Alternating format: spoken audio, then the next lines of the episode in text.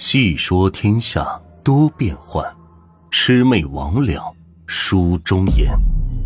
欢迎收听由暖玉演播的民间鬼故事。我的奶奶是一个典型的农村妇女，现在已高龄的她，从她父辈的口中听过很多发生的灵异故事。其实当时的农村，我是相信那些事情的存在，而且奶奶每次讲鬼故事的时候。都会列举一些事情，让你不信也得信。我都不记得什么时候开始听我奶奶讲鬼故事，虽然现在已经长大了，但是那些奶奶讲过的一些事我还是一个都没忘。这个故事是关于我的一个老舅爷爷，我也不知道怎么称呼，只知道他是奶奶的舅舅。奶奶的这个舅舅是个杀猪的，每天都会驮着半头猪到集市上去卖。当时的猪肉很少，卖肉的也不多，所以竞争不是那么激烈。那个老舅爷爷每天的生意都还不错，总能早早的就卖完。记得有一年的阴历七月十四日，就是传统的鬼节，我们那边俗称送老客。在那一天，家家户户都要准备丰盛的饭菜祭祖先，祈求事事平安。即使家里经济状况并不是很好。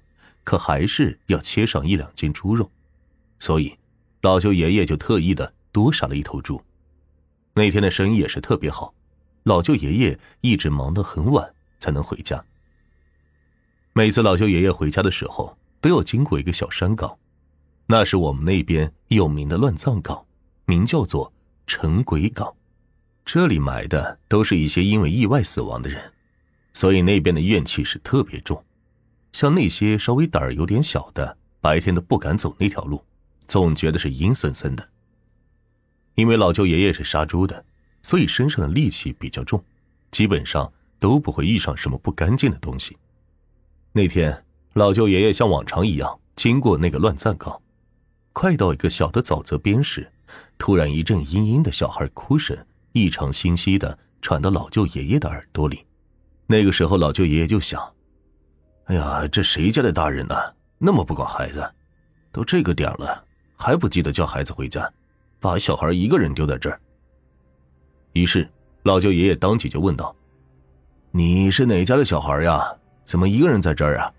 你家住哪边？我送你回去吧。”那个蹲在小沼泽边的小孩还是在嘤嘤的哭着，完全忽略老舅爷爷的话。这时一阵阴风迎面吹来。老舅爷爷心里咯噔一下，突然清醒了很多。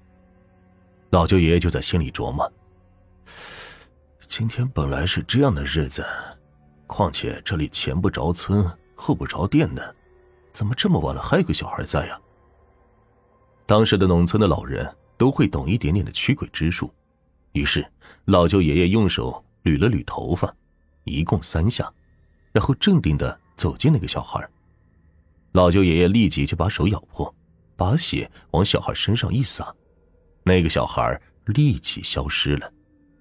当时老舅爷爷也是吓得不轻，回家休息了好几天，才继续操刀卖肉。记得奶奶曾经还说过一个故事，奶奶说，这生育的妇女阳气最低，最容易招鬼气。她说，有天她和大姑一同牵牛回家，当时天色已经很晚了。当他们和一个提着篮子、鬼鬼祟祟的女人擦肩而过时，一阵强烈的血腥味让他们当场就作呕。当时的农村妇女都比较淳朴热情，于是奶奶就对着那个神秘女人打招呼：“哎，大姐，天色这么晚了，你是打哪儿去啊？”可奇怪的是，那个神秘的女人头也没回，急急忙忙的提着她的篮子继续往前赶路。奶奶当时也没说话，就带着大姑往家赶。突然，后面传来一阵狗叫声，奶奶急忙回头看，原来一只大狗对着那个女的是一阵狂叫，还紧咬着不放。那个女的就大声的朝着奶奶喊救命，奶奶当时就急忙跑过去把那条狗给拉开，最后是拉扯了好久，终于把那狗给拉走了。奶奶就说：“哎，大姐，你先走吧。”我帮你看着这个。那个提篮的女的急忙就道谢，逃命似的就跑了。当时我就问奶奶：“奶奶，难道那个提篮的女人是女鬼吗？”奶奶也没有回答，就接着说：“当时我们没反应过来，后来一琢磨，肯定是碰上彩虹鬼了。”我当时就很好奇，这什么是彩虹鬼？于是奶奶向我讲述了一个彩虹鬼的故事。一个游手好闲的人，有天到处闲逛，突然一个提着篮子的大姑娘闯进了他的眼帘，于是他赶忙跑去搭讪，那个大姑娘理都没理他，急忙的往前赶路。那个人肯定不会就这么放弃调戏大姑娘的机会，于是他还是缠着那个女的不放。当时那个大姑娘就急了，带着哭腔的对那个男人说：“大兄弟，我还有急事，你能让我先走吗？”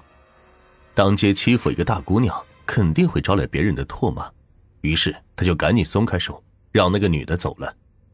但是，人总是有好奇心的，尤其是对于闲着无事的人来说，他就悄悄的跟着那个女的。那个女的可能也是太着急着赶路，也就没有顾及那么多。毫无察觉自己被跟踪了。等走到一个比较偏僻的地方，那个提篮的女人在一个草垛前停了下来，鬼鬼祟祟的把那个篮子塞到里面，就这样埋藏好之后，就赶紧溜了。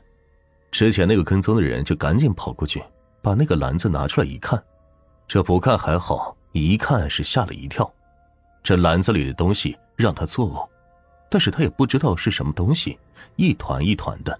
带着强烈的血腥味，他当时觉得很恶心，就顺手把那个篮子给扔掉了，赶忙追上那个大姑娘。等到追上之后，才发现那个大姑娘也是急急忙忙的往一户人家里面跑。当时他也不能就这样进去，只能在是门口张望。这等了好久，还是不见有人出来。